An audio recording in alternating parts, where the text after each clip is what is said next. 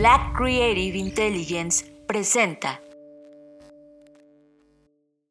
Estamos viviendo la disrupción más grande de la historia de la humanidad, una en donde la creatividad y el desarrollo tecnológico son el centro de una revolución que lo cambiará todo, y tú la estás liderando. Bienvenidos a esta ruptura del espacio-tiempo llamada Creative Talks Podcast. Creatividad, innovación, diseño, negocios y futuros. Con Fernanda Rocha y John Black. Un podcast de Black Creative Intelligence presentado por Blackbot, Black School y Blackpool. Creative Talks Podcast.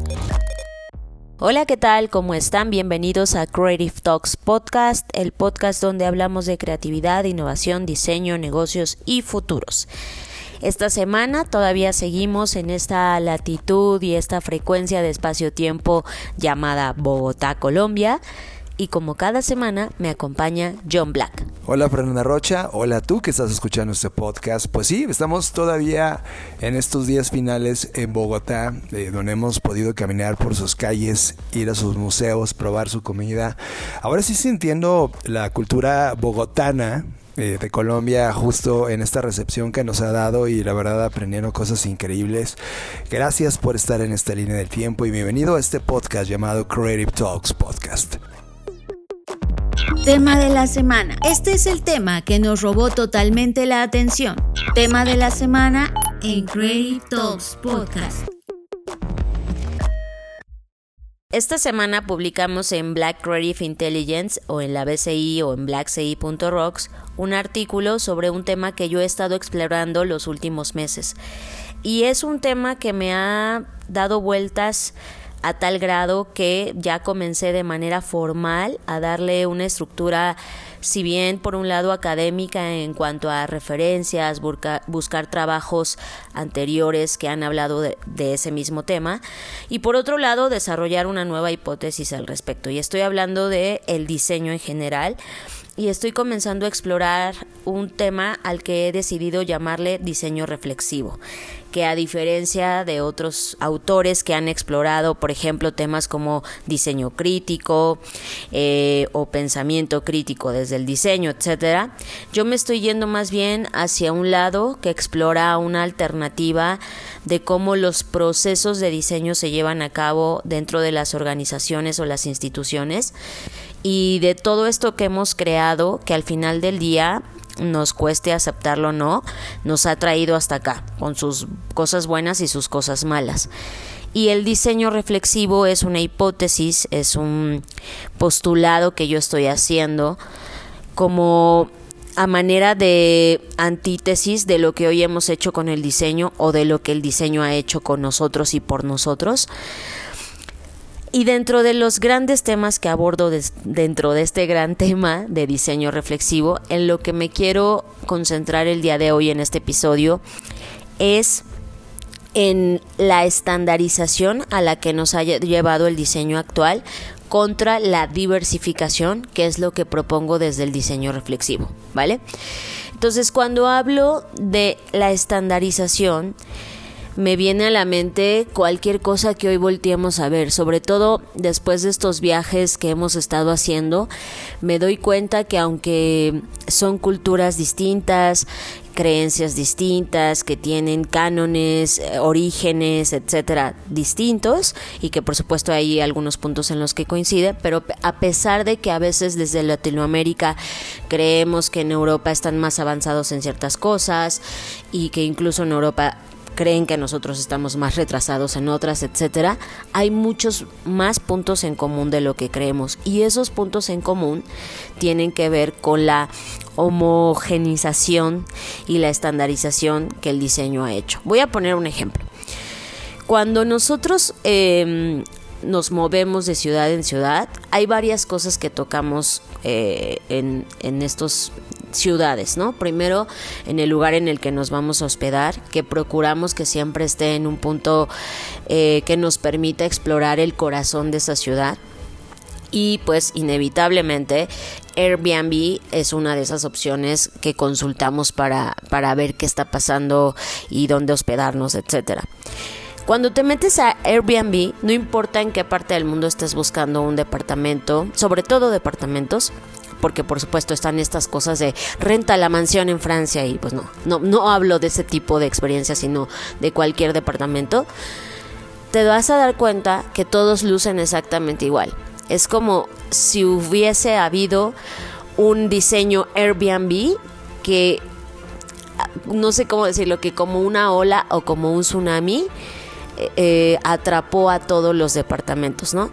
Y, hablo de estas formas de paredes blancas, maderas en bruto, cafeteras Nespresso, sillas eh, de cierto estilo, ladrillo desnudo, estanterías abiertas, bombillas o focos tipo Edison, ¿no? O sea, y no importa si lo buscas en Bogotá, si lo buscas en Barcelona, si lo buscas en Francia, si lo buscas, hay un cierto estilo que ya empapó a toda esta, digamos en este caso, en esta plataforma.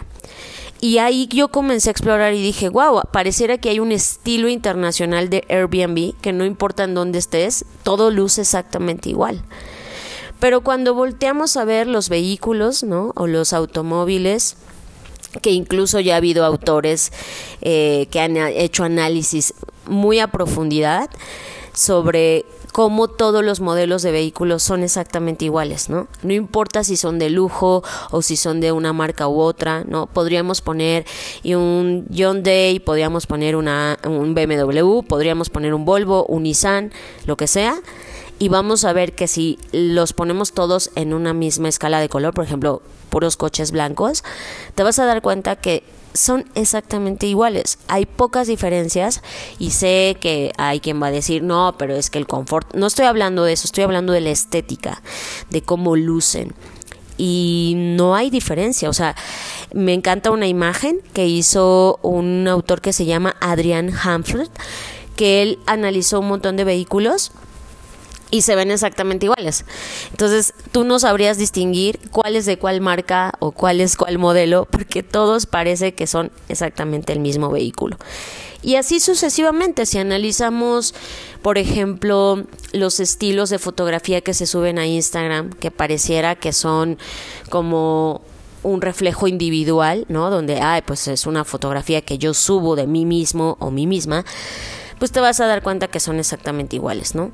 Eh, y sobre todo las, las fotos de turistas o de vacacionar, pues parece que hay un template que, en el cual todos se basan y se tienen que tomar fotos de la misma manera.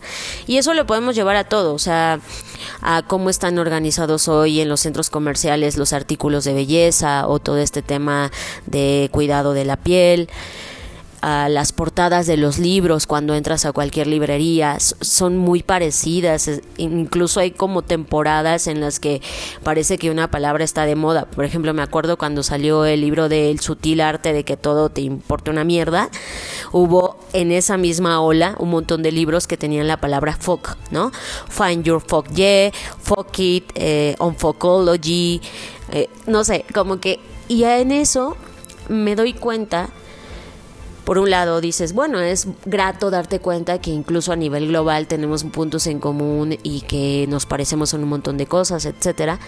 Pero por la parte de diseño, entiendo que de todo esto el diseño es responsable. Y el diseño va moldeando a la sociedad en muchos sentidos, por lo cual eso me ha hecho reflexionar que el principal artefacto de la revolución industrial no fue la máquina de vapor o ninguna de las máquinas que estaban en su momento en apogeo, sino la industrialización de la narrativa, que se ha ido sofisticando. Y eso creo que es riesgoso porque al final del día lo rico de una sociedad o de un conjunto de un algo, ya sea personas, cosas, etcétera, es la diferencia que hay y la peculiaridad que hay entre esos objetos o entre esas personas. Y el enriquecimiento es la diversidad de eso.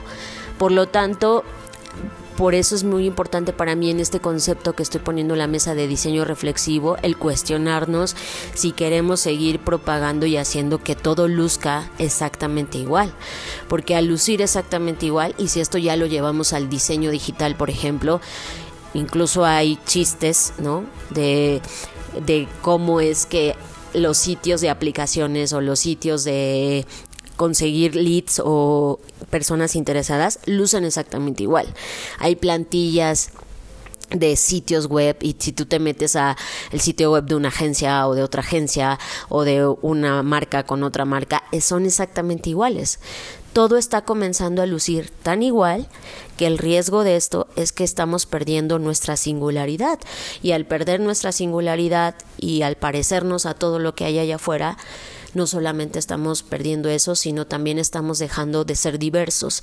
Y al dejar de ser diversos, estamos dejando de tolerar la diferencia y al dejar de tolerar la diferencia estamos promoviendo más y más discursos de odio que terminan en polarizaciones y en conflictos que se salen simplemente de, ay, todos tenemos autos iguales, ¿no? O sea, el problema se va agravando de tal manera que hoy tenemos esta situación que pareciera que en cualquier momento va a estallar algo. Y ese sentimiento de pareciera que en cualquier momento va a estallar algo, me, me tocó sentirlo en todos los países en los que ahora estuvimos, no importa si era Europa, era como ese sentimiento de, güey, hace falta un chispazo para que esto explote en cualquier sentido.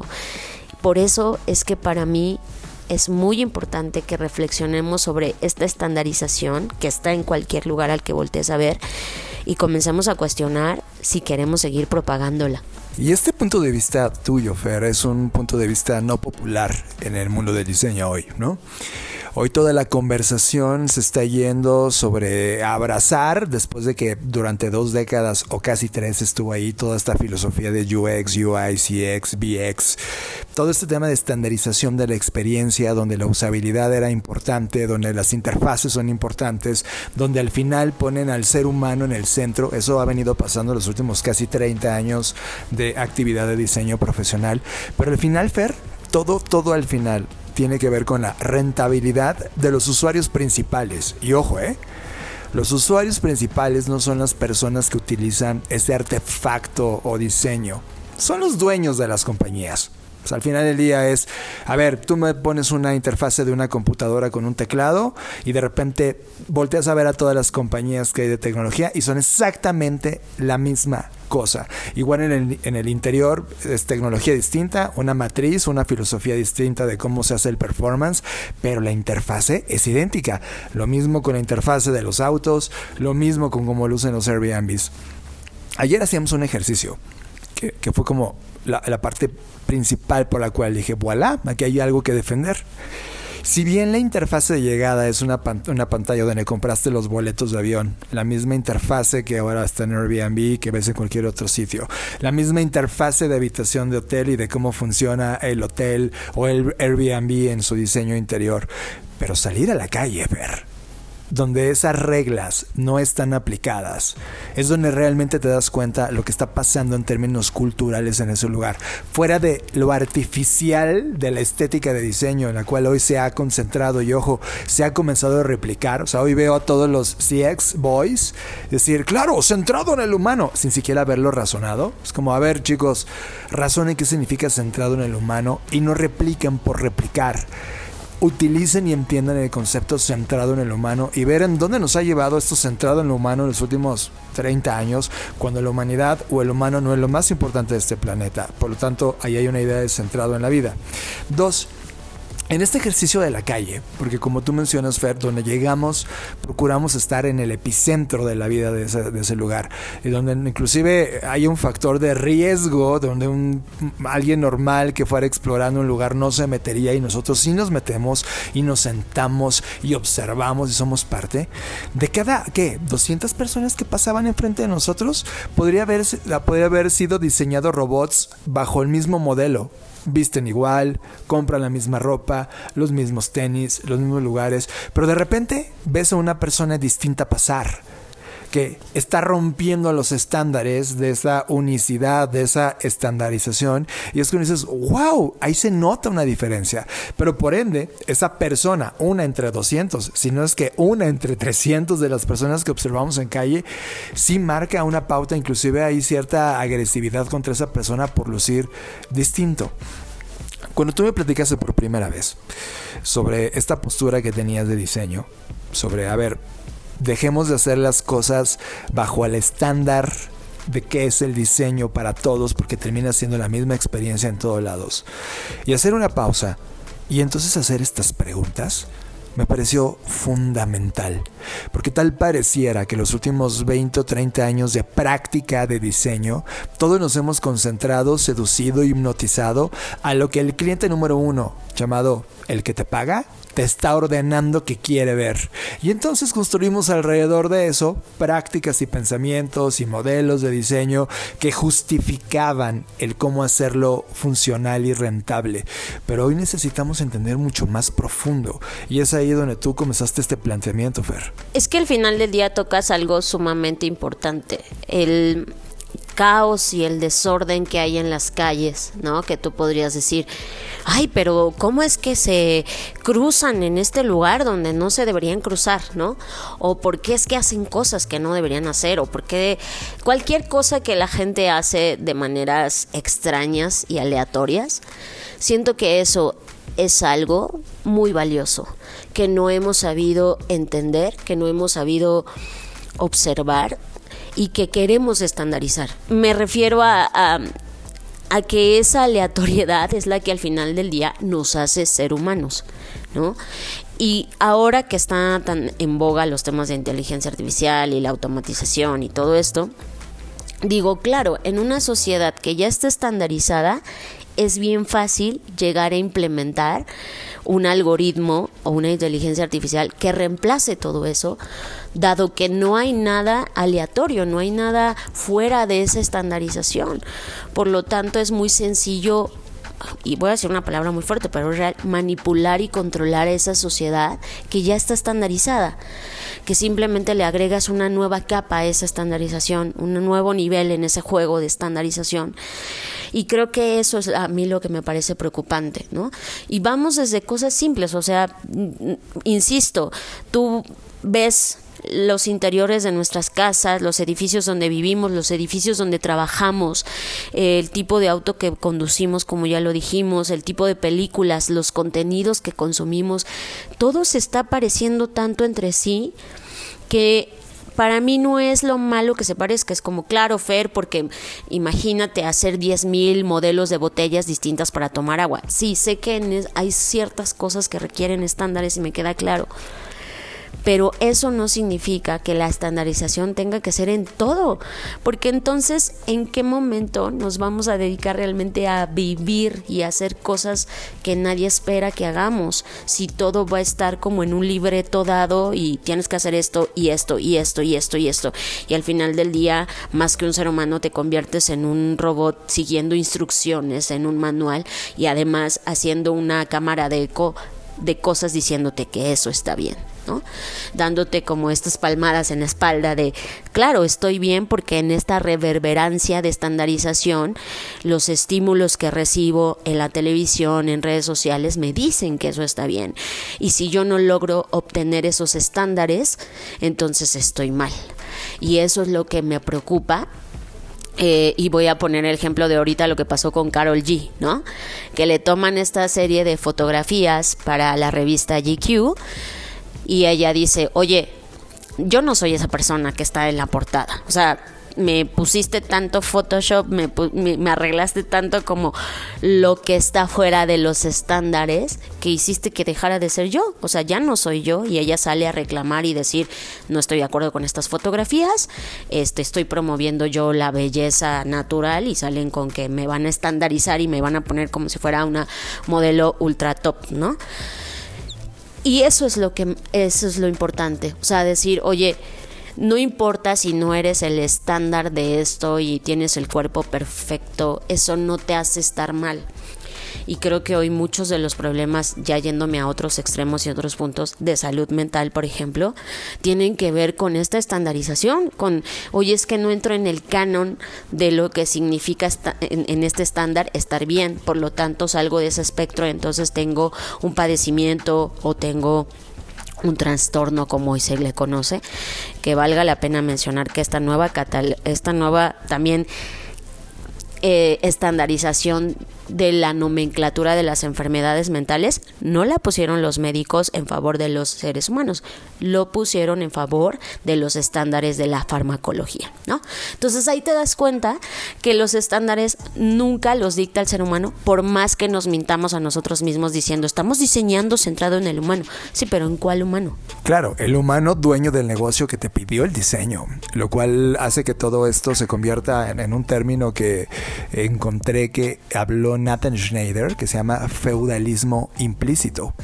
El diseño ha venido promoviendo este feudalismo implícito, donde, mira, los diseñadores al final del día, en la práctica del día a día, no son gente mala. O sea, yo no veo a un diseñador diciendo, ah, vamos a jodernos a la humanidad. Te lo juro que no. Pero sí es un ser humano que no ha venido en la práctica de diseño cuestionándose si eso está bien, más bien está cuidando su chamba.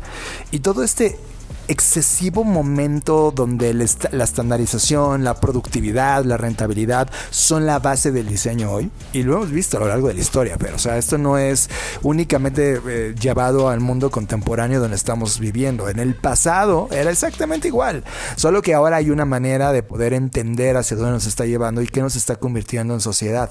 Al final, el diseño de estándares nos lleva a un momento cuantificable, predecible, manejable e influenciable, como tú lo mencionaste. Y la gran pregunta que ahora estamos ahora mismo, porque estamos evidentemente hablando de diseño, evidentemente jugando con el tema del poder que tiene el diseño, porque esto, el diseño nos ha llevado el día de hoy hasta este tipo de sociedad donde estamos parados y tiene también que ver con diseño de gobernanza, diseño de artefactos, todo tipo de diseños provienen de estas mentes como nosotros diseñadores.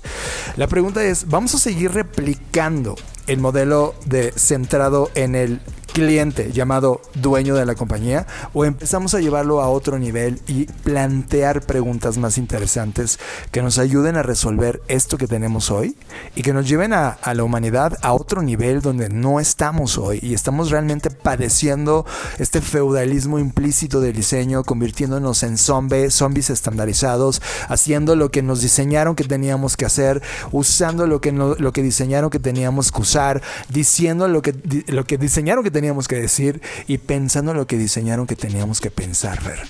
Y es ahí donde entra esta antítesis o esta contratendencia, ¿no? Que es la diversificación. En donde cuando tú diseñas cualquier artefacto o cualquier herramienta, necesitas agregar esta capa de diversificación. En donde debes pensar, ok, ese ser al que llamamos usuario, que ya de entrada ahí es donde está mal el proceso de estandarización, porque al final del día siempre el usuario va a ser un muñequito y digo muñequito porque quienes han hecho ejercicio de diseño siempre dibujan, ¿no? A, una persona que es un estándar, es un muñequito que no existe en la vida real, existe en nuestra mente y existe en el laboratorio en donde estás diseñando, en donde es, ah, es un ser humano que tiene tal edad y se comporta de tal manera y hace esto y hace aquello. Claro, nos sirve para nosotros justificar que la chamba de diseño que estamos haciendo está basada en una investigación real, cosa que tampoco pasa eh, la mayoría de las veces.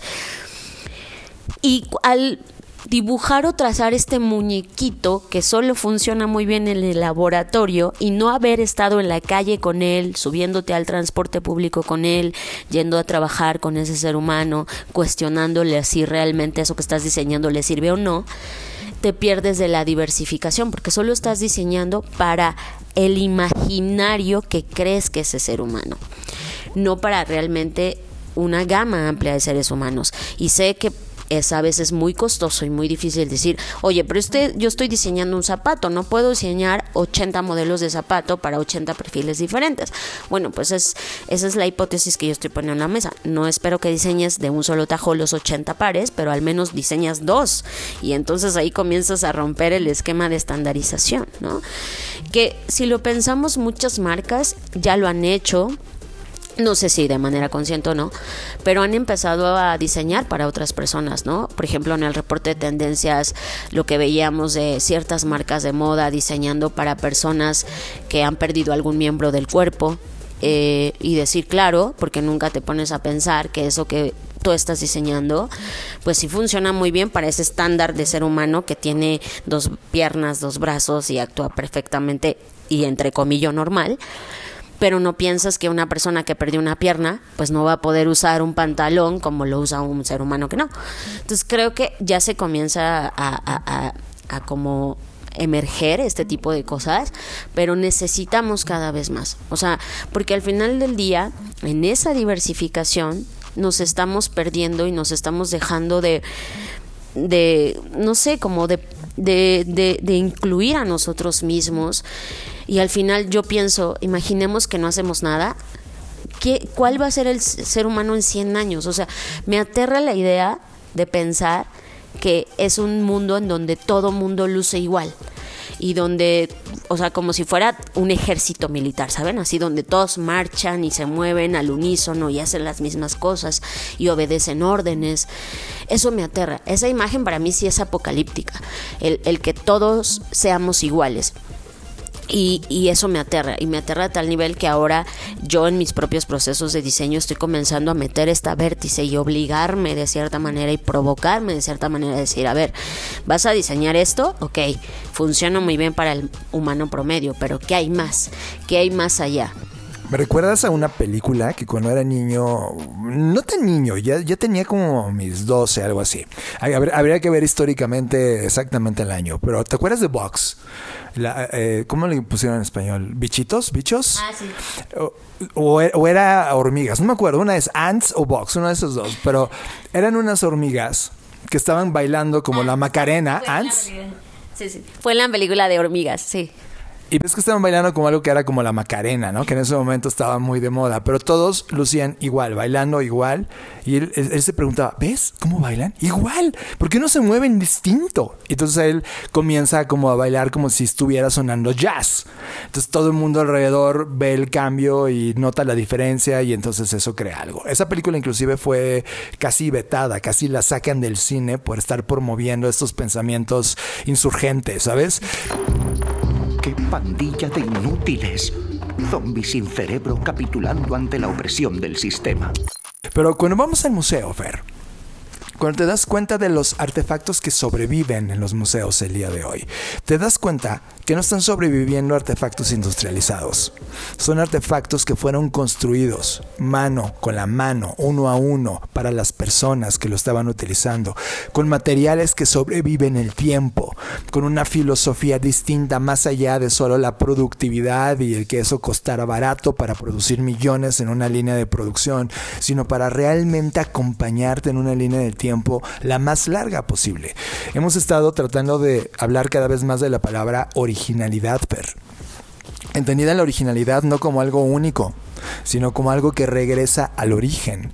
Y creo que mucho de lo que hoy tenemos como conocimiento humano y sobre todo en la, en la, práctica de diseño y la creatividad, tenemos que regresar al origen. Claro, el mundo me va a decir, John, John, eso va a hacer que las cosas cuesten mucho más caro. Pues sí, pero haz las cuentas. Te compras unos tenis, lo que te cueste, ¿Y te dura cuánto? ¿Un año o dos años en un performance duro? ¿En un performance de usar como una vez cada tres días, como debería ser? ¿O diario? No te dura ni un año. Antes los tenis duraban muchísimo más y se construían con otros estándares casi artesanales. Hay que regresar al origen. Creo que muchos de estos problemas que hoy tenemos, eh, una vez que ya jugamos la hipótesis de la industrialización del diseño, tenemos que regresar a entender los orígenes y hacer que el diseño se vuelva original, pero sin perder todo el conocimiento que tenemos el día, el día de hoy sobre lo que hicimos mal y que podemos hacer bien. Y que incluso ya algunos países que en términos de diseño han avanzado a velocidades distintas por sus contextos distintos, están comenzando incluso a tocar eh, conceptos como el volverse wild de nuevo, ¿no? Volverse salvaje, volverse silvestre de nuevo y recuperar incluso ciertas zonas en donde pues eh, el diseño del ser humano ha invadido y ahora es como, a ver, vamos a regresarlo. Por ejemplo, un monocultivo y volver a dejar que la tierra se recupere y que vuelvan a ser pues los árboles o las plantas o como la fauna y la flora que había originalmente en ese lugar. Claro, sé que esto, y me queda claro, no lo vamos a poder hacer, uno, ni de la noche en la mañana, dos, ni en todos los países, tres, ni todos tenemos esa posibilidad, me queda muy claro eso. Lo que veo acá es un tema de autocrítica como diseñadores. Y yo sé que me van a decir, pero es que en mi trabajo yo tengo que seguir esto y si no, pues me van a correr. Eso, eso creo que todos lo hemos vivido y, y sí, en el trabajo, en la chamba, a veces hay que hacer cosas que uno no quiere hacer y como tú decías, no es que uno sea malo y diga, jajaja, voy a dominar al mundo, sino qué es lo que hay que hacer mientras tanto, ¿no? Pero creo que también la ventaja de ser diseñadores o dedicarnos a las disciplinas creativas es que siempre puedes hacer cosas que no necesariamente son de la chamba formal, ¿no? Es decir, tenemos este permiso, si lo queremos ver así, que lo deberíamos tener todos los seres humanos, pero creo que está mucho más eh, inmerso en la industria creativa, que es el cuando tú haces cosas para ti. Y creo que ahí es donde está esta posibilidad de jugar, ¿no? De, decir, bueno, nadie me está pagando por hacer un diseño diverso, Fer. Pero ¿qué pasa si tú haces un ejercicio, un caso de estudio, te metes a uno de estos concursos que, que se abren intentando resolver problemas en el mundo y propones estas ideas que entonces sí tienen que ver con la diversidad y no con la estandarización, ¿no? Que al final del día, eh, cuando tú sales a la calle, a la, a la vida real, por llamarla de alguna manera, te das cuenta que, que no estamos, o sea, afortunadamente, estandarizados todavía en nuestros comportamientos, en nuestra forma de actuar, en nuestra forma de vestir, de andar, de creer. Hay ciertas cosas que nos unen, ¿no? Por ejemplo, ahorita que nos tocó estar acá la Semana Santa, bueno, se entiende que hay una fiesta, o no es una fiesta, es una conmemoración que nace de la religión católica, etcétera, y que eso pues es otro de los estándares que, que está en el mundo.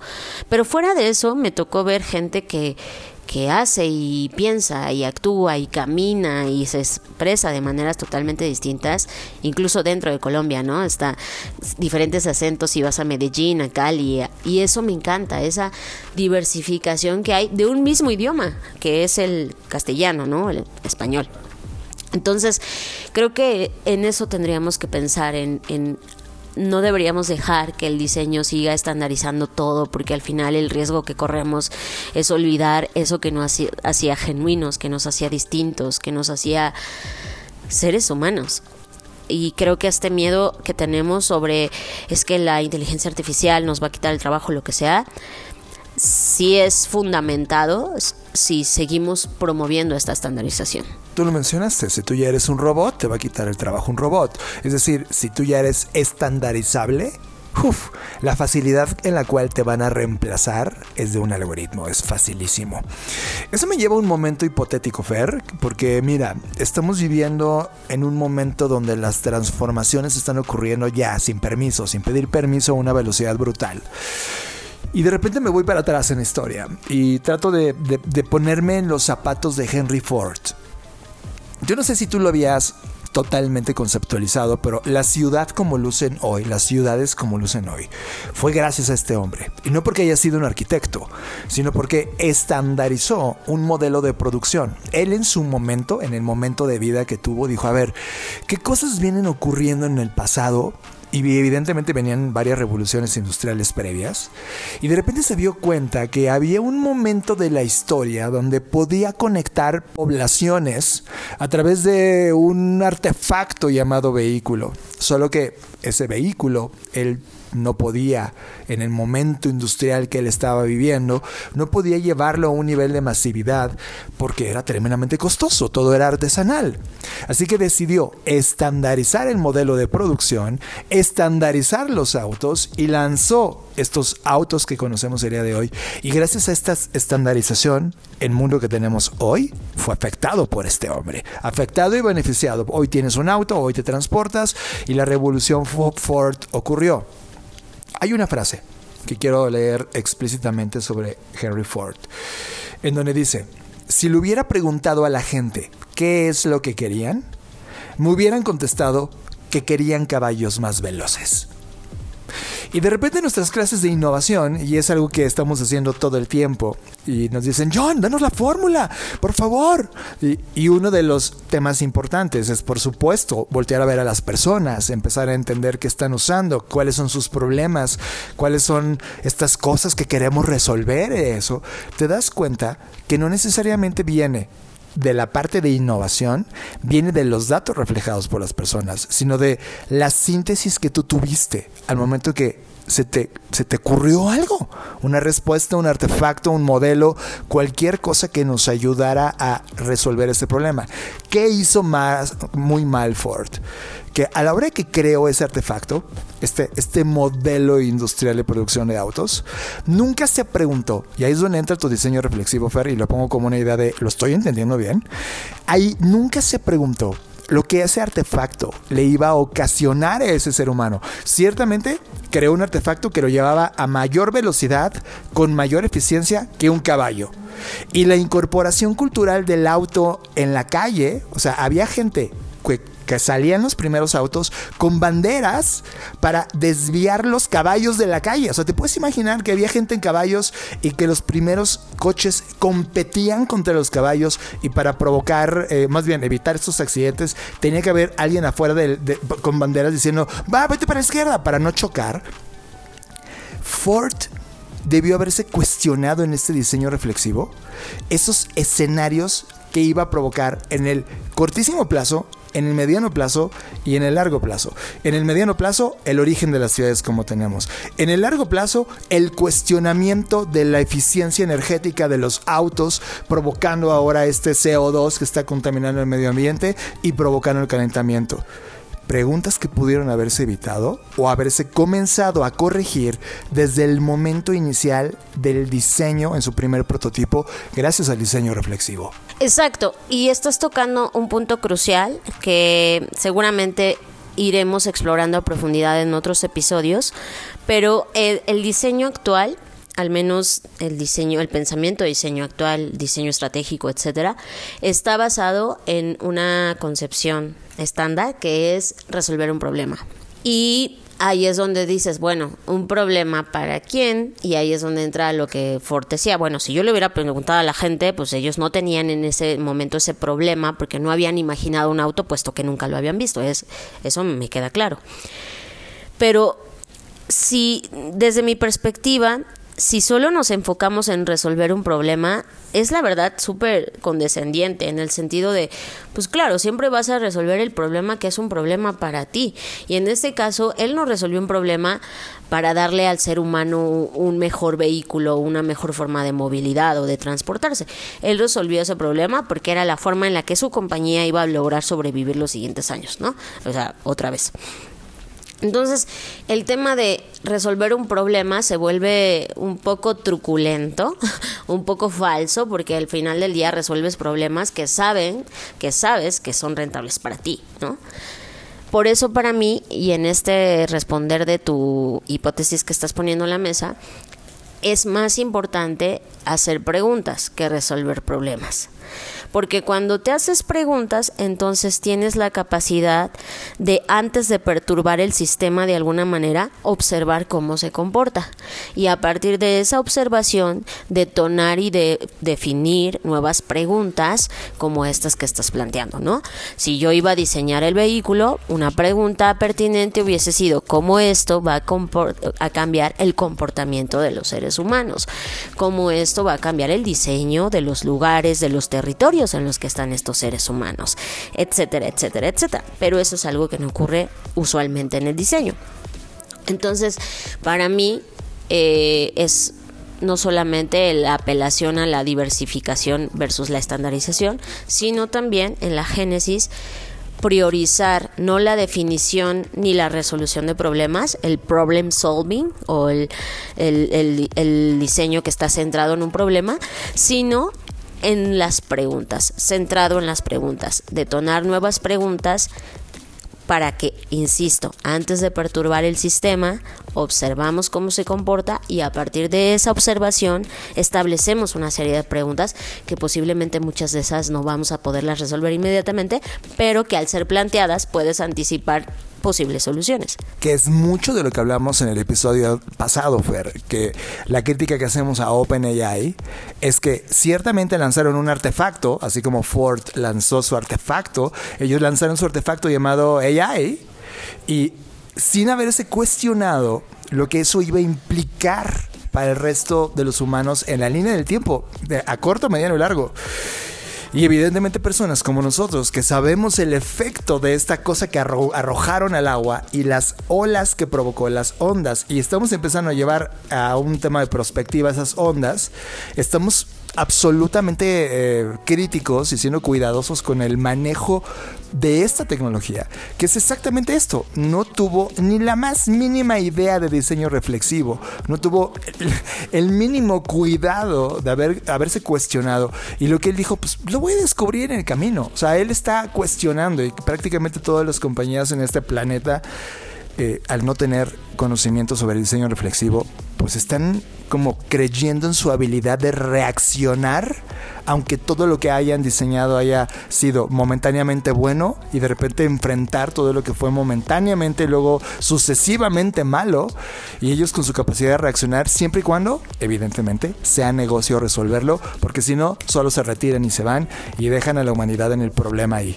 Sí, porque además sabes que al hacer este tipo de cosas o no hacerlas, también estamos subestimándonos como seres humanos y estamos creyendo que el sistema, cualquiera que este sea, como, como está, no va a tener la capacidad de evolucionar.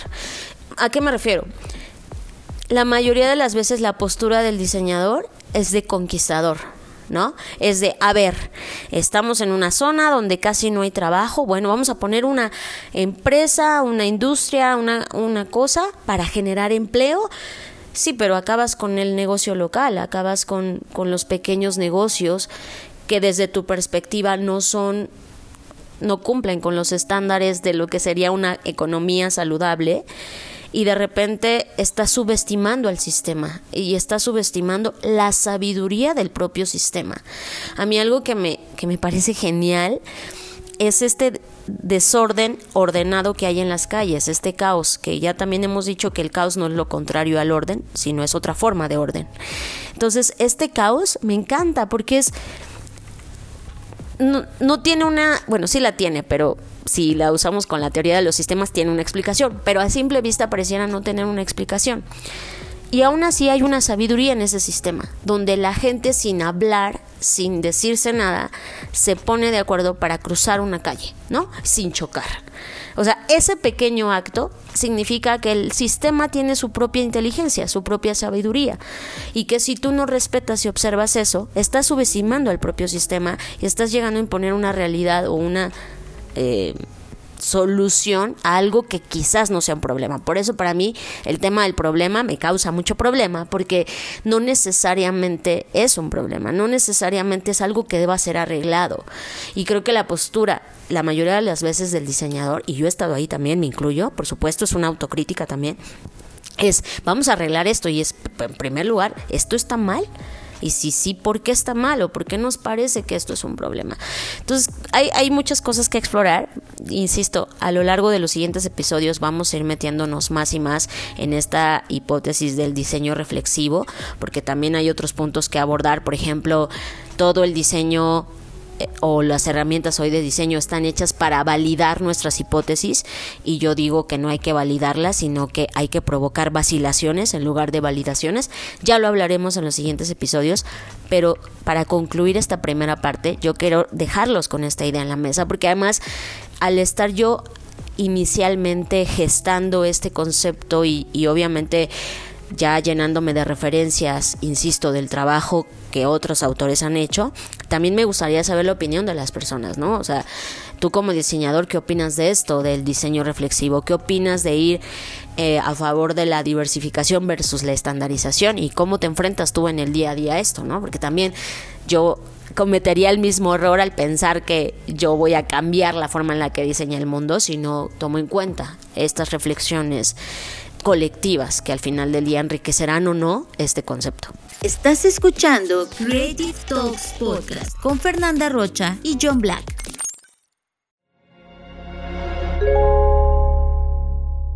Querido futuro es un diálogo con el futuro, sí, pero con el futuro no crean que el que viene en 300 años, no, con el futuro que está aquí ya muy cerquita y que me está retando todo el tiempo. Yo, que soy Gabriela Barkentin. Que ya hay gente que te vende una línea celular de bovino inmortalizada. Ahora se utiliza inteligencia artificial para decidir qué candidatos vamos a entrevistar, qué candidatos no vamos a entrevistar. Así que en este podcast vamos a retarnos mutuamente. Yo le voy a hacer preguntas a ese futuro sobre tantas cosas que se están transformando frente a nuestros ojos y que a veces no nos detenemos tantito simplemente a entenderlas. Cómo funcionan estas sustancias y cómo podríamos aplicarlas a los trastornos mentales. Querido Futuro es un podcast producido por Radiopolis Podcast, en exclusiva para Podimo, la principal plataforma de podcast y audiolibros en español. Los espero pronto. Querido futuro, con Gabriela Barkentin.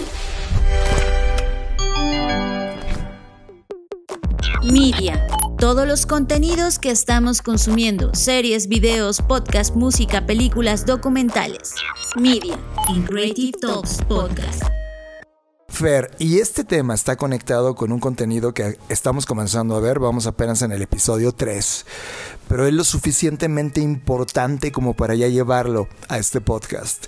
Se llama Extrapolaciones, una serie que comenzó a partir de marzo en Apple TV Plus, que es una plataforma que, no sé, los que no están suscritos, eh, la verdad es que está atravesando un momento interesante. Lleva, yo creo que desde marzo, o sea, ha venido creciendo en títulos originales y los contenidos que están ocurriendo, ocurriendo en ese lugar son realmente bestiales.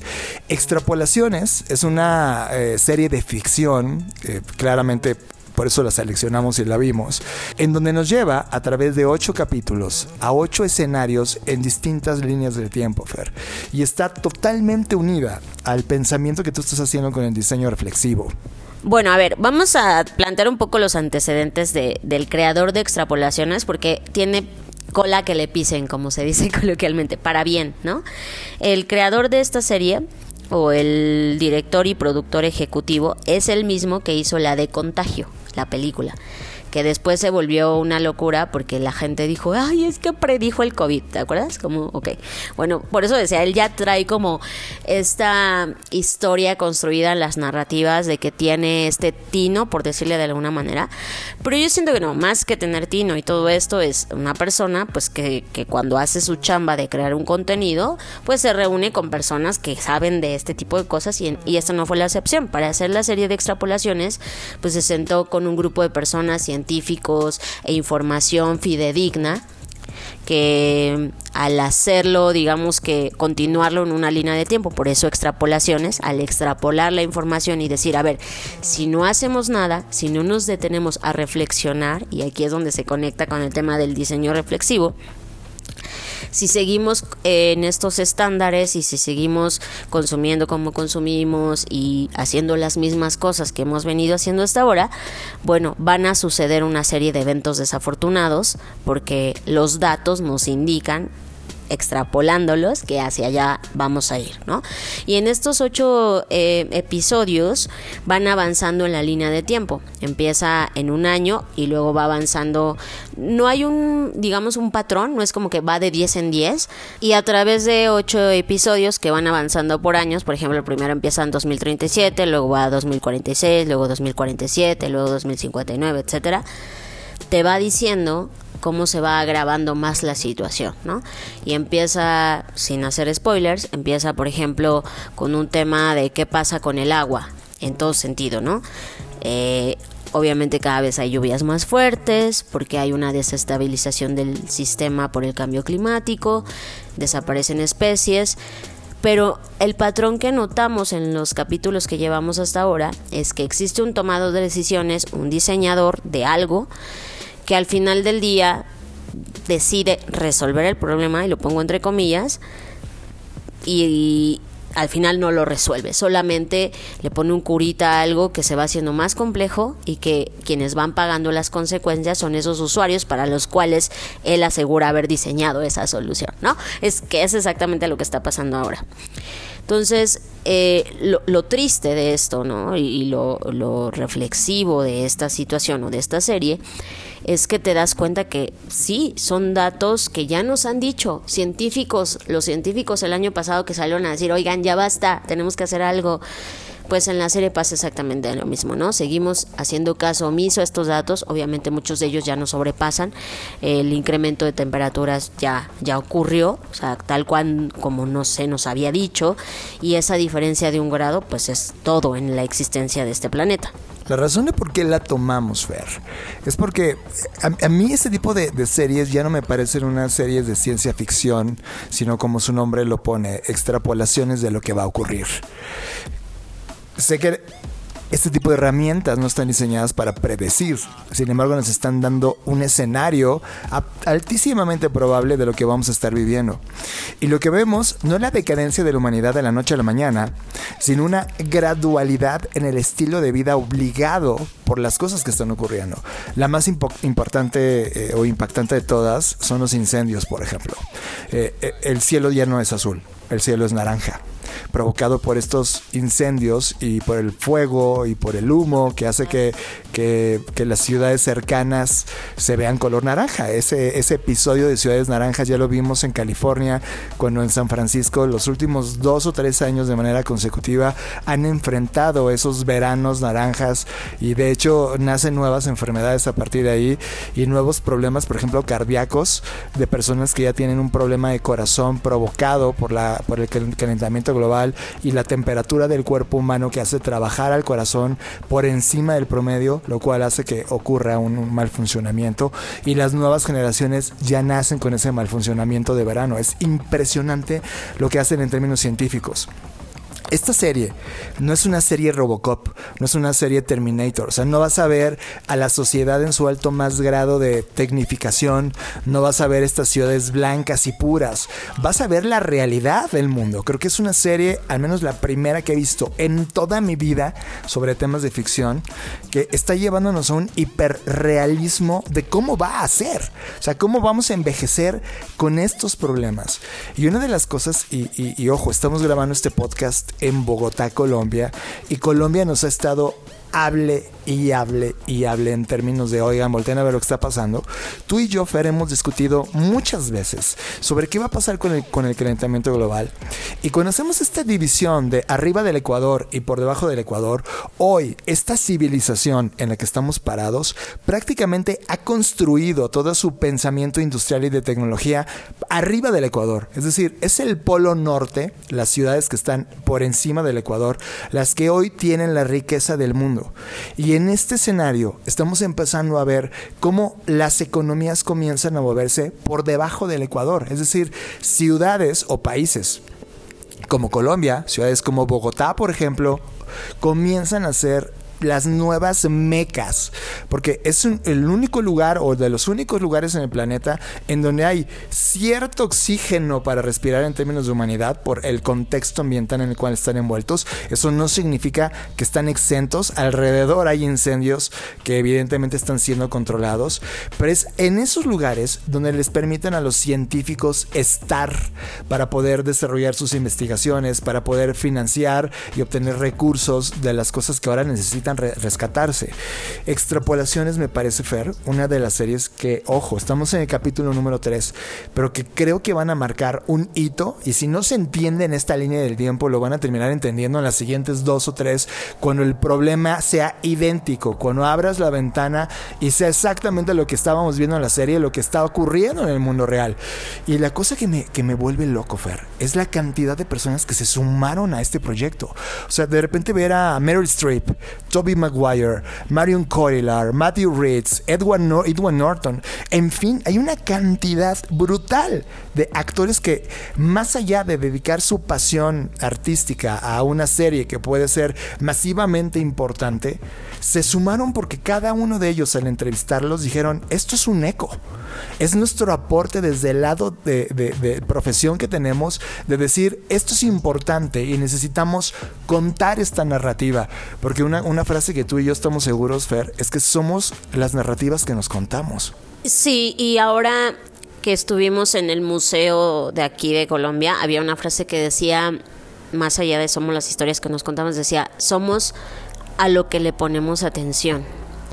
Y es verdad, ¿no? En donde concentras tu atención, concentras tu energía, por lo tanto concentras tu tiempo y eso de manera colectiva se convierte en una realidad o en una situación llevada a la realidad. Eh, mira, no sé, no sé ya a estas alturas qué tan potente sea o no una historia como estas, ¿sabes? Siento que hemos estado tan expuestos a tanto contenido tan sorprendente en términos de sus efectos especiales y de todo, que ya no nos sorprende nada, entonces como que decimos, ah, el cambio climático, ah, ¿sabes? Qué bonita historia. Ay, no, le faltó más, más acción, más bombas, ¿no? O sea, me da tristeza decirlo, pero siento que estamos en esa situación en donde ya no nos, o sea, no sé si ya no nos satisface esa, ese tipo de ficción. El problema es que esto no es 100% ficción, como ya lo dijimos, son datos llevados a una narrativa, sí, pero que son datos que están en papers y en documentos especializados, revistas científicas que han dicho las posibilidades y probabilidades que hay de que ciertos fenómenos y eventos ocurran. Pero espero que sí haya personas a las que esto les haga reflexionar, sobre todo a los tomadores de decisiones, porque lo platicaba con Johnny, no quiero desalentar a nadie ni mucho menos, pero si te das cuenta que a lo largo de la historia el, poder ha estado concentrado en un porcentaje muy pequeño, en el, en el 1%, ¿no? Y ese 1% pues no necesariamente está preocupado por los problemas del otro 99%. Y al no estar preocupado por esos problemas, sino por sus propios intereses, pues lo único que ha pasado es que la historia se ha repetido y se ha repetido y se ha repetido. Y creo que hoy está pasando eso también, ¿no? en este escándalo, que no sé por qué no se ha vuelto un, un hiperescándalo de la vacuna y descubrir que uno de los laboratorios más importantes del mundo está detrás de la creación del virus que más ha estragos causado en nuestra era. O sea, me parece increíble que, que nadie estemos haciendo nada y no nos haya escandalizado. Claro, lo entiendo, porque hay otros 100.000 problemas por los cuales escandalizarse, ¿no? Pero insisto, espero que esto haga resonar de alguna manera y, cambiar de alguna forma lo que hacemos, porque si bien lo que podemos hacer de manera individual puede, por supuesto, incidir, pues nada puede incidir tanto como el incidir en esos tomadores de decisiones, ¿no? Que son quienes realmente tienen la infraestructura, el poder, el potencial, los medios de comunicación para ocasionar realmente un cambio. Y ahora bien, tristemente eh, esto que mencionabas, o sea, yo estoy o estamos por volver a Querétaro, donde las temperaturas cada vez son más graves. O sea, no es un tema de, ah, bueno, pasó en Estados Unidos o pasa en otras partes del mundo. Está pasando, en este caso, en nuestra propia casa, ¿no? Donde ya eso está generando problemas de infraestructura de las casas, etcétera. Entonces, estamos ahí. O sea, no es como, ay, va a pasar. Estamos viendo, estamos viendo lo que está pasando y nos estamos cocinando a fuego lento y como dices tú, las catástrofes no es que van a pasar de un día para otro. Algunas sí, por supuesto, los huracanes, etcétera. Pero todo está yéndose a la mierda en cámara lenta. Y eso es. E, eso me aterra, ¿sabes? Que no, como está pasando de manera tan gradual, no nos estamos dando cuenta de eso. Y no nos estamos conectando, Fer. O sea, eh, estamos aquí en Bogotá, pero al mismo tiempo estamos. Eh, yo ya tengo todos los días, cuando me levanto, tengo todos los contenidos, más allá de la información, estoy metiéndome a los reportes de clima de todos lados, ¿no? Y de repente te das cuenta que México, Ciudad de México está a 29, 30 grados y que se levantó la alerta amarilla de calor, Querétaro está por encima de los 30 grados, de repente hay un incendio en la central de abastos en la Ciudad de México que está ligada evidentemente a estos temas, si bien un chispazo o lo que haya sido la provocación del incendio fue lo que, lo que, lo que detona, pero era un lugar donde había maderas secas, entonces eso hizo que por la temperatura la hidratación fuera mínima, entonces desató un incendio. O sea, todo esto está conectado. ¿Qué te va a volver interesante? Te va a llamar mucho la atención, Fer. Que este Scott Burns, que es eh, la persona que mencionaste ahorita, que es el director, es el escritor, es el showrunner y el productor ejecutivo del proyecto. O sea, es como él considera que esto es un proyecto que necesita hacerse por la relevancia del momento en el que estamos y se le unen personas que te van a reventar la cabeza. Dorothy Foddenberry, quien es la persona que escribió y produjo The Handmaid's Tale, se unió a este proyecto. Y también no solamente por el tema de lo que significaba para sus carreras hacer algo así, sino por el statement que están tratando de lograr con este proyecto. Tenemos a ambos en unas conversaciones que sostuvo eh, Jonathan Blumber y los dejamos con ellas. Initially, we actually were going to make something that might have felt a little bit more like Black Mirror and more like an anthology. But as we started to work on it, it became interesting to contemplate what if you had a character who did something in one episode, but then you came back and saw them 20 years later and they had to live with the consequences of it. Yeah. Or a character like Tahar Rahim's character, who we see get born in, in the pilot and we see what sort of life he's lived when we catch up with him in episode six. So the idea of being able to bring these people back and see what a life looks like in a world that's being changed um, in terms of climate it was uh, very exciting to us as storytellers. Before any scripts were written, there was a writer's room that began with just listening to experts. So, climate scientists, climate journalists, um, activists, people who study technology, um, all of them describing what is currently happening, that we are currently living through, the climate change that is already taking place around us, and then their predictions for what would happen in the future if we continued on current trends. So, the premise we wanted to start with was what if we extrapolate forward in a world where our behavior stays as it is? You know, all these potential predictions based on speaking to experts about what were likely events along the way. And then we thought about okay, now what are the human stories? Who are the people? Who do they love? What do they want out of life? Um, what are their relationships, their hopes and dreams? And where do they live in this timeline of extrapolated events? It's very easy for a human being to push things off. Um, and it also depends on where you are socioeconomically. If, if Yeah. you are struggling to put food on the table, your, your event horizon is tonight at dinner time. Um, if you're someone with more affluence, it may be, you know, getting your children into college. And Yeah. we wanted to create a sort of starting line for the show that was far enough in the future that it would allow people to entertain some of the big global changes that we contemplate in the show, but not so far in the future that they could say, oh, that's not my world. That's not happening. Because as you know, the things in the pilot, like fires and, and glaciers It's already and happening, extreme they're already happening. Yo creo que este tipo de contenidos, John, y con esto voy a cerrar, más allá de que los críticos de cine deberían estar criticando esto, porque he leído sus reseñas y, ay no, qué mala actuación de... No, güey, no importa si actuó bien o mal, no se trata de la actuación, deja de... Ponte a criticar otras series, no esta. ¿Sabes? Creo que esta serie la debería estar criticando los científicos, el clima, no sé, o sea, ¿sabes? O sea, no, no es una serie que se deba criticar por la actuación esplendorosa o no que tengan los actores, sino por las posibilidades que esto significa para la humanidad. Entonces, no le hagan caso a Rotten Tomatoes o estos, porque no es una serie para ver la calidad histriónica o la producción de una serie. Es una serie para reflexionar sobre lo que estamos haciendo en nuestra vida, que es la pinche supervivencia, o sea, ¿no? así que dejen de criticarla, críticos de cine, pónganse, hay millones de contenidos más que pueden criticar. Creo que esto es algo que nos debe más que incitar a la crítica de la actuación de las personas involucradas, a incitar a hacer algo, porque neta se está yendo a la mierda todo esto. Qué bueno que lo traes, Fer, porque voy a sacar una intimidad. El día de ayer caminamos, ojo, caminamos más de 25 kilómetros a pie. O sea, fue un maratón. Y la razón de por qué lo caminamos es porque queríamos vivir las calles de Bogotá. Es algo que, nos, que teníamos pendiente.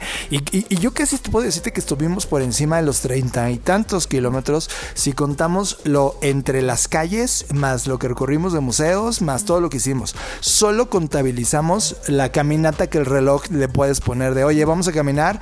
Y contabilizó como los momentos largos, pero nunca las pausas. En esa caminata, Fernanda iba con, unos ojos de filosofía y con una crisis existencial. La crisis existencial es qué chingados vale la pena de todo esto. ¿Cuál es el sentido y el punto de todo esto? Porque tienen que saberlo semanalmente sentarnos a grabar este podcast, más dirigir la compañía que tenemos, más crear los contenidos y reportes de tendencias, más participar en muchos proyectos que ahorita les vamos a decir, otro que se llama Querido Futuro, que además nos, quita eh, o abonamos muchísimo tiempo para que esos contenidos se vuelvan democratizables, más todo lo que hacemos, que en realidad conversamos con personas, participamos con cámaras, participamos en conferencias, vamos y damos y damos talleres, muchos de ellos gratuitos, otras eh, conferencias gratuitas, etcétera, para sensibilizar al maldito mundo, a los humanos, de que hay una posibilidad de cambio. Si enfrentamos creativamente esto, si podemos entender el poder del diseño y llevarlo a un punto correcto para cambiarlo. Y no cambia, y no les interesa. De repente esa caminata se vuelve dolorosa ver. Vi en tu cara un rictus de dolor, un ricto de fuck, todo este esfuerzo y de repente te das cuenta que en paralelo hay otro esfuerzo como esta serie de extrapolaciones que están eh, desde su punto de vista, desde su área de creatividad, generando un contenido para seguir aumentando la conversación. ¿Cuál es la conclusión, Fer? ¿Qué es lo que después de esta caminata tienes respecto a lo importante en este mundo? no, pues si tuviera la respuesta ya no estaría haciendo podcast, ya no estaría haciendo nada creo que, bueno, en primer lugar, o sea, digo, sé que lo estás no dramatizando, pero lo estás describiendo conforme tus ojos lo vieron, ¿no? Que no significa que es exactamente como yo lo estaba sintiendo. Y está bien porque este mundo está hecho de la percepción y la construcción de quien lo vive también. Bueno, primero que nada deben saber que es, esto es algo que me ocurre usualmente, o sea, mm, sé que igual casi no hablamos de esto y a lo mejor mucha gente estaría interesada en ahondar en esa parte de nuestras vidas, pero sí mi vida y no necesariamente desde Blackpot. Antes de esto, desde que tengo uso de razón, mi vida ha sido un vaivén y un roller coaster de un día siento como de wow, todo está yendo increíble y otro día siento exactamente lo opuesto. Ahora, tienes razón, el estar expuesta a toda esta información y a los proyectos y a los clientes y a las compañías y meterme al interior y darme cuenta de qué están hechas realmente y encontrar las vísceras de lo que a veces superficialmente puedes apreciar y después te das cuenta de esto está asqueroso, pues obviamente te, te te rompe el corazón, ¿no? Es como, ah, yo pensé que era distinto, yo pensé que iba a cambiar, yo pensé, bla, bla, bla. Pero creo que al final eso es vivir, o sea, no necesitamos pretender que todo va a estar perfecto o que tú siempre te vas a sentir con el mismo ímpetu, el mismo ánimo, el mismo ganas de estar aquí. Creo que al final em, estoy leyendo, paralelamente a todo lo que estoy leyendo ahora, estoy leyendo un libro de cómo escribir mejor. Y hay una frase en ese libro que no me la sé de memoria, pero la voy a parafrasear, que es que escribir es mucho simplemente escribir. sé que esto es como que obvio, pero es, pues, a diferencia de lo que muchas personas, no, pues, eh, para escribir, paso uno, haz esto, paso dos, ¿no? Y, y el autor de este libro dice, mira, escribir es escribir. O sea, escribir es ponerte a escribir y luego leerte y decir, wow, qué vergüenza esto que escribí y corregirlo o decir, wow, esto que escribí está increíble y seguir adelante y seguir escribiendo y seguir leyendo y seguir escribiendo y así sucesivamente. Creo que la vida es eso también, o sea, vivir es vivir, no es como que manual uno para vivir, ¿no? Es vivir es vivir y hay días que vives y te va increíble y te sientes súper increíble y hay días que vives y dices esto se está yendo al carajo y tratas de encontrar respuestas de cuál es tu labor en ese apocalipsis o cuál es tu labor en esa en ese paraíso, dependiendo cómo lo veas, en qué día y qué perspectiva tengas. Entonces, eh, la respuesta no la tengo, pero lo que sí tengo, o la respuesta que me doy a mí misma para lograr sortear estos momentos de crisis, es vivir es vivir. O sea, crear es crear. La creatividad no solo viene de lo mágico y musical que es el mundo, la creatividad también viene del dolor, de los lugares em, podridos, ¿no? O sea, la creatividad viene de todos lados, entonces lo acepto como tal, lo, tomo y digo, ok, eh, un día estaba en Barcelona, otro día estoy en Bogotá, otro día estoy acá, soy una persona que tiene ciertos privilegios en medio de un caos donde hay otras personas que no lograron sobrevivir la pandemia, por ejemplo.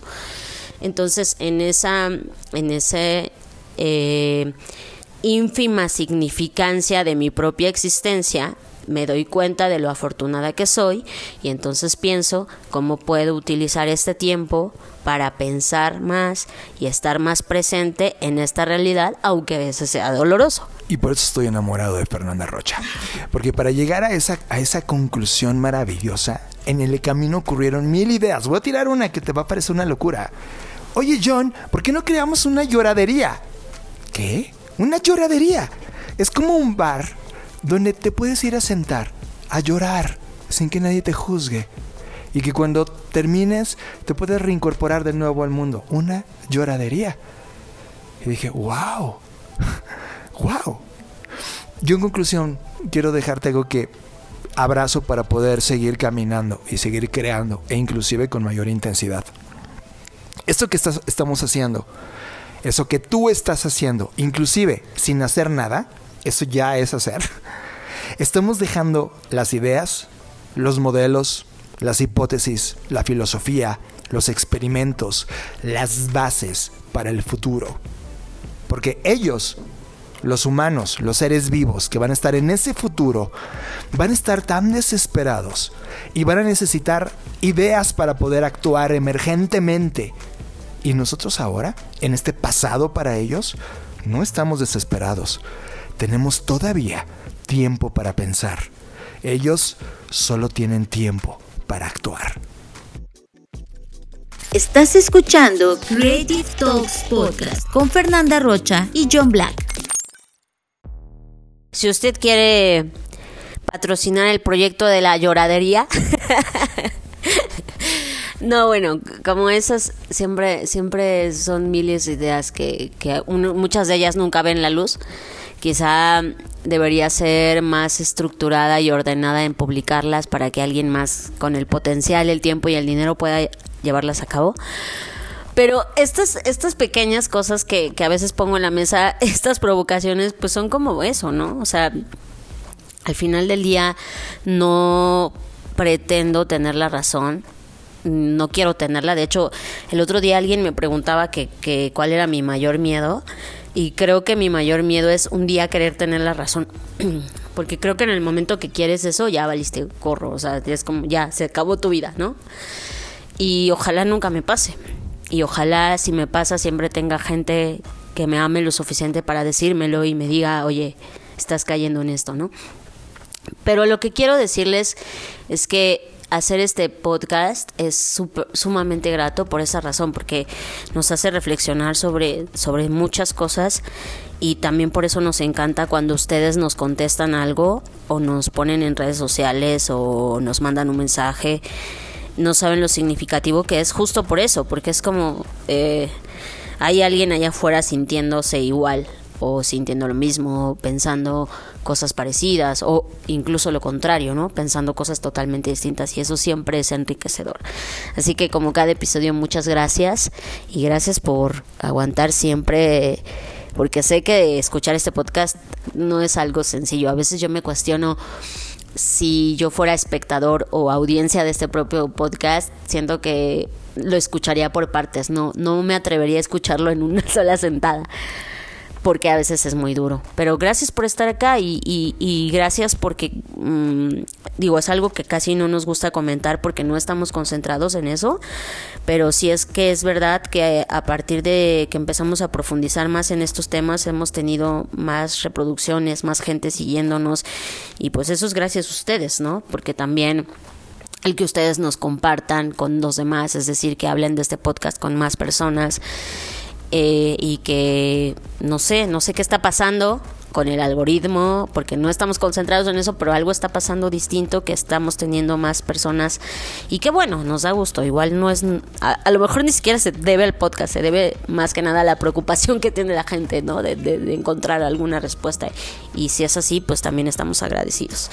Nos vemos en el siguiente episodio y ya está.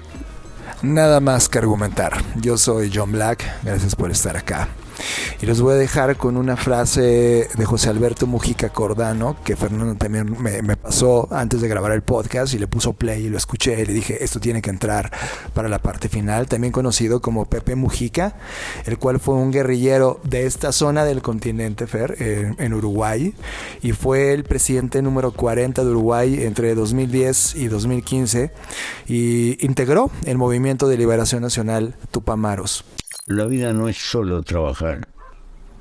Hay que dejarle un buen capítulo para la locura que tenga cada uno.